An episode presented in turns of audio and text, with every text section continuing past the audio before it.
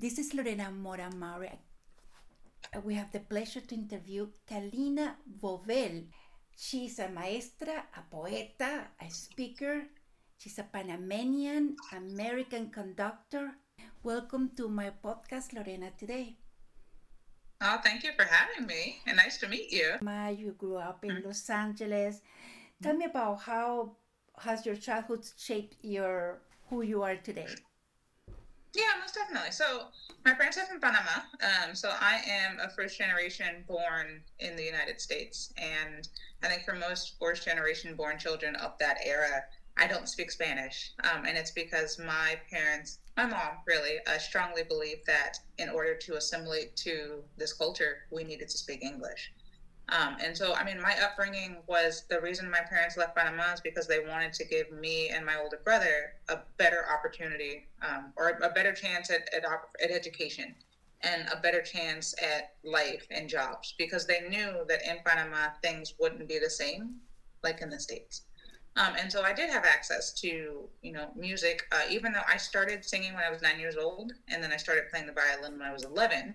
I didn't have my first private lesson until I was 18. So I was seven years self taught, and that's simply because, you know, immigrant families, I don't think realize what opportunities they can really take part of and what they can really, um, I guess, what, what, what they can really take advantage of. And it's because, you know, my parents were so focused on education and was so focused on being sure that we were setting ourselves up for success when it comes to came to job opportunities. So my parents didn't know that if you had a kid that was serious about music, you looked in the private lessons or enrichment programs or, or after school um, programs. So they kind of thought, well, what I'm getting in school is just as good. Um, but obviously, that meant that I was very behind when it came to my music education. Do you think about that as our parents Latin American mm-hmm. parents, they want us to study. You have mm-hmm. to become a doctor, engineer, lawyer. Exactly. So you told yeah. your mom, I want to, I love music. What are they? They said, what? What are you doing? You need to be, or they were supported. Tell me about your parents. Well, you know, that's so interesting because when I was a child, I kind of thought I'm either going to be a doctor, a lawyer, or a teacher, right? Like those are kind of the three options. Um, but once I became serious about music, my parents didn't get it. Like, I think it's one because they didn't understand how a kid like me could latch on to classical music because we didn't listen to classical music in the house. You know, like we listened to Marvin Gaye, Celia Cruz, uh, El General, um, you know, like Anita Baker, Toni Braxton, like those type of singers. And so for me to to become really serious about classical music, they didn't understand it, but at the same time, they saw how happy it made me. So they were just very supportive. But you start singing at nine nine years old. What are tell me about the songs that you were singing?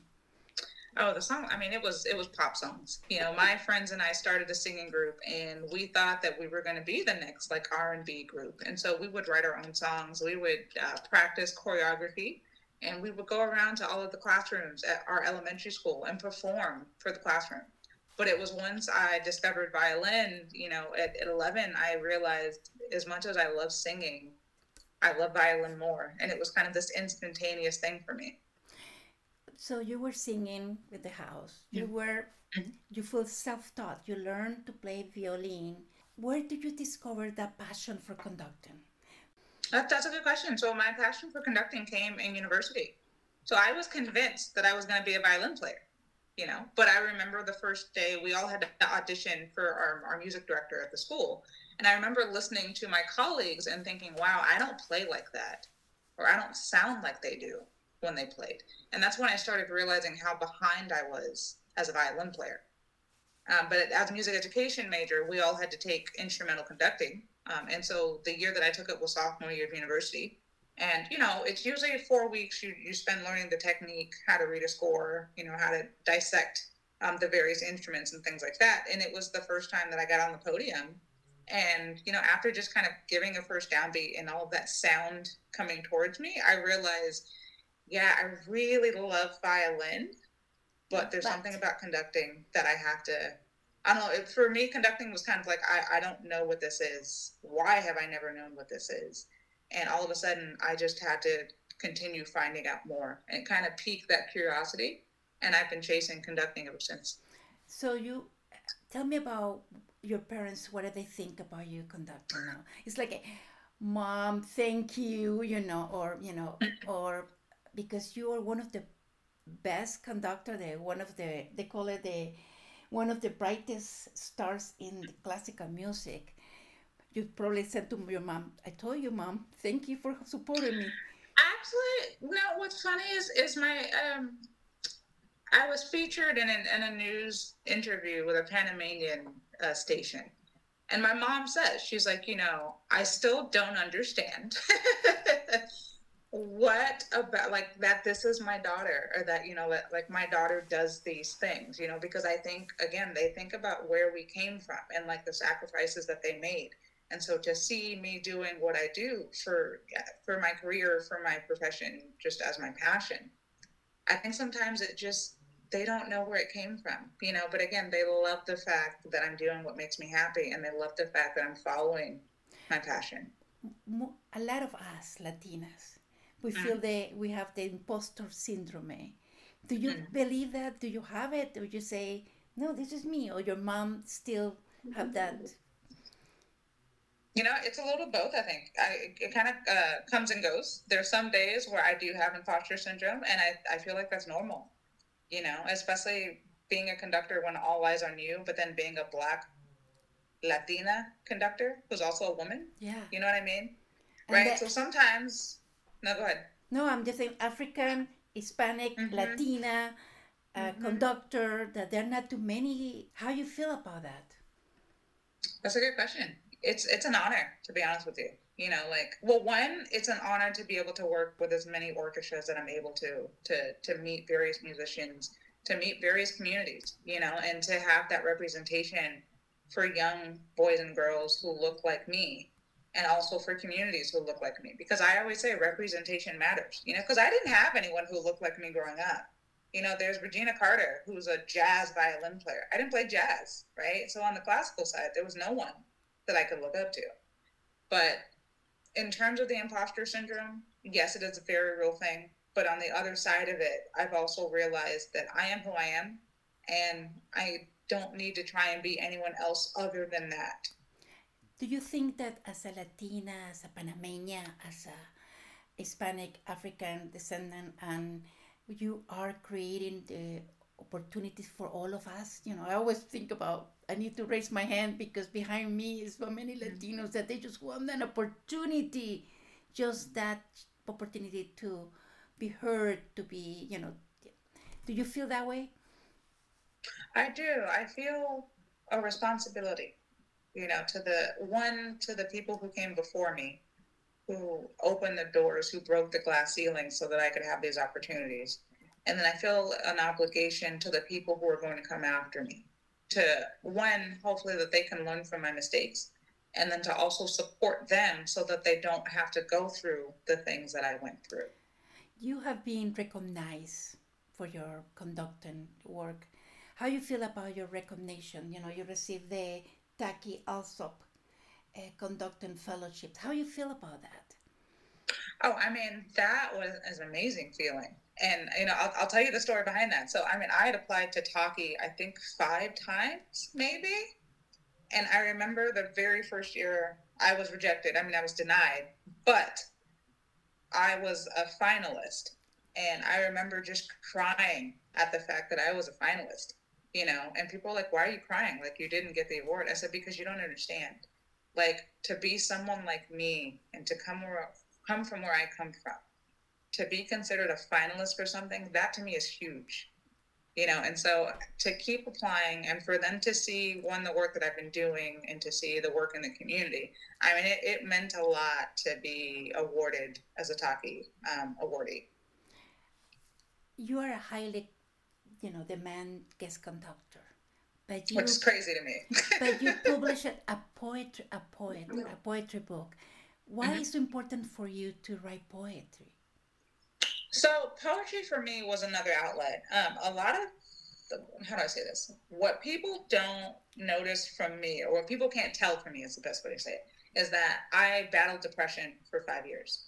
So between the ages of 19 and 24, I was severely depressed. Um, but I also refused to take any medication.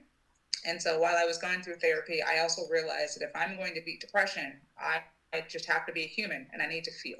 Um, but at that time, I was very introverted. And so it was difficult for me to talk about what was going on inside and what I was thinking and feeling. And so poetry for me became this different outlet. And I think for the first two years of my writing poetry, it was a way for me to feel better. It was a way to say all of the things that I held inside. And I think year three, I remember thinking to myself, you know, you you were being really selfish. You know, and I remember telling myself, I said, there are other people out there who are probably going through the exact same things who also feel like they're not allowed to have a voice. Why don't you stop writing for yourself and start writing for those other people? And so to this day, I now write poetry, one, yes, to make myself feel better, but also from the perspective of those who have ever been told you're not allowed to have a voice or you're not allowed to feel that, you know, my words are for you. And that hopefully people who read them will kind of say, I felt that, but then know that at the end of the day, you're going to come out on top and feel better. Well, this is Mujer Latina Today is, is part of that. A depression and a way to express. I have written many, many because to be an immigrant is not that easy. Mm-hmm. And especially in a world that doesn't speak your language and you have to navigate yeah. many yeah. challenges, especially your mm-hmm. accent, mm-hmm. just one. But I, I, I think that what Mujer Latina Today makes me understand the power of my voice. And uh, that's why I appreciate Cincinnati Symphony Orchestra. Give me an opportunity to interview all of you because we have a voice. It's a tiny yeah. voice in Ohio, but we have a voice. But it, but it, but it's so important, and that's the thing, you know, because I think sometimes, not even sometimes, often, we are made to feel like we're not allowed to have that voice, oh. and we're not we're not allowed to have a seat at the table or take up space. And they you know, always and, say, and at the end, they will say, oh, yeah. "Oh, it's not interesting what you write. It's not interesting what you talk." Yeah. Well, and that's what when you bring up the imposter syndrome too, I think that also feeds into imposter syndrome because you think, well, I'm not allowed to have a seat at this table. But then once you realize you do, you realize you are allowed to take up that space and you are allowed to be and you are allowed to have those voices and want those things. But you're allowed to keep writing about this depression because a lot of us, awesome. we have it and mm-hmm. we need to learn as a community latino to mm-hmm. talk about depression in our community because it's because still, it's so taboo yeah it's, it's taboo it's a stigma and i always i have brought to my website that conversation as well as domestic violence but anyway mm-hmm. we are so impressed that you are we're so proud that you're here tell us about your participation in the cincinnati symphony prize price hill brady block party el vecindario, la, la, la fiesta en el vecindario. Cuéntanos, tell us about this participation. Well, firstly, I was super surprised to see that email from Cincinnati Symphony. I mean, you know, it's such a fantastic orchestra. And that's the thing. Sometimes, you know, when you said, oh, you're a high demand guest conductor, sometimes I'm like, how? Like, I'm just me. You know what I'm saying? but I mean, no, this, this block party, um, it's, it's for the Latin American community. It's for, honestly, the community of, of BIPOC people which is so great to see Cincinnati, you know, putting on these concerts. It's a free concert um, in, I believe, the Block Hill or the Brady Hill community. Yeah. Um, and the the music that we're doing, I mean, it's it's music that I love. It's music that I'm proud of. Um, you know, we're doing as a, an example, William Grant Still's Danza de Panama. Uh, we're doing, yeah, Juan Pablo Contreras, Mariachitlán, which is a piece I've wanted to do for quite some time um, because I love his music and the fact that I, I, have this opportunity to get to know his music and him as a composer and bring that music to this community, I'm really excited about. And I've always wanted to do Gabriela Lena Frank's um, three Latin American dances because I also love her as a composer. And I just think the things that she writes is one that people can really connect with. Um, we're also doing Joaquin Turina's Danzas Fantásticas, which is a piece that I was introduced to earlier this year. And so I listened to it once and I was like, yeah, I really want to be able to do this piece one day. And so the fact that I get to is, is pretty sweet. Well, I like um, it that you include um, Latina music, Danza Panama, Colombia Tierra Querida, Mariachitlán, mm-hmm. but also Tchaikovsky. and I, you know. and I thought, we have the right to be there, you know. Our music yeah. is as important as Tchaikovsky. I thought that when I read it, I said, yes Yes. Well, you know, because one thing you you do want to give people something that's familiar to them, right? And I thought, what's the best way to kind of close this program out with a banger? Tchaikovsky Four, You know, but then also, as you said it, this music belongs on a program with music like Tchaikovsky or Beethoven or Mozart. You know, it's like there really is and should be no separation. There should be more inclusivity. And so I thought again, Tchaikovsky might not is might be familiar to me, but it might not be familiar to a lot of people. So this is also a great way to introduce people to the music of Tchaikovsky and a lot of these standard um, standards from the classical canon.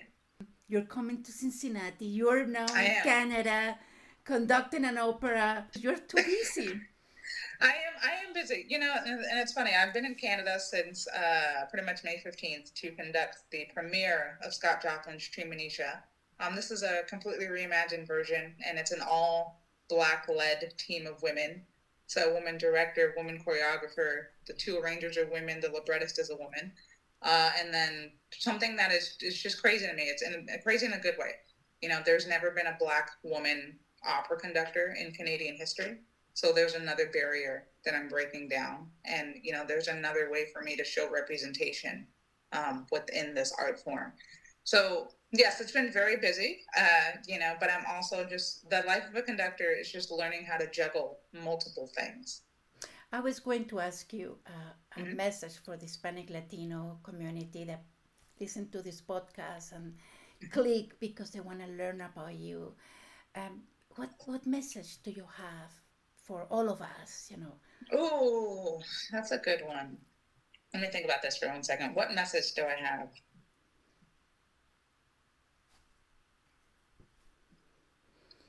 You know, I think the the message, and this is one that's that's resonating with me very strongly right now, which is don't be afraid to be who you are. Don't be afraid to take up space. Don't be afraid to have a seat at that table because you are worthy and you are worth it. Um, don't give up. No te rindas. Don't you yeah. ever give up. And it's difficult yeah. for all of us because we, it's difficult for us to think about us because mm-hmm. we grew up thinking about we. Exactly. Yeah. And then um, I'm glad that you as a conductor is is is say it's okay to think about we because we are a community, but uh, in order to grow and to give more voice to all of us, we need to grow ourselves and become. Yeah, you know, and, that, and it's and it's great that you said that because I think also we as a community often think that it's not okay to think about the I, you know, to think about us and think about ourselves. But if we're not pouring into ourselves, then how can we give to other people? You know, and so when you mentioned, you know, this is a really hard journey to be on, you know, like conducting any art form whether it's dance, ballet, um, singing. Like it is a very difficult journey, you know. But at the end of the day, I also think, but if you wake up and it's like the first thing that you think about, and you go to bed and it's the last thing you think about, then just keep chasing your dreams. Any future project, another book? So there, there is a book number two that is being written. Uh, it's it's been it's coming along very slowly, simply because life is great and I have nothing to write. About. So I mean, I tend to write when I'm depressed or sad. So I have nothing to write about right now. well, I think that uh, is good news, but I think yeah, that uh, someday you will write your story. You know, uh, a girl from LA. Uh, with parents from Panama looking for better opportunities, and the mm-hmm. parents that wanted to be an engineer or a doctor, mm-hmm. and then you became one of most famous conductors. And the parents, as well as us, we're very proud of you. Okay. Oh, thank you. We will see you on July um, 9. It mm-hmm. will be in the Price Hill area. This is a very Hispanic Latino area in Cincinnati. Mm-hmm. And we cannot wait to see you that day. Thank you for giving me the opportunity to chat, to, com- to converse, to talk, para hablar about, uh, about you, about us as a woman, as a Latinas, mm-hmm. and the power of our voice. And you keep doing it, you will keep going forward because behind of you are a lot of us that we you inspire us to not to give up. Well, and you inspire you. This community inspires me to keep going. Thank you so much. Have a wonderful day. Thank you. You too.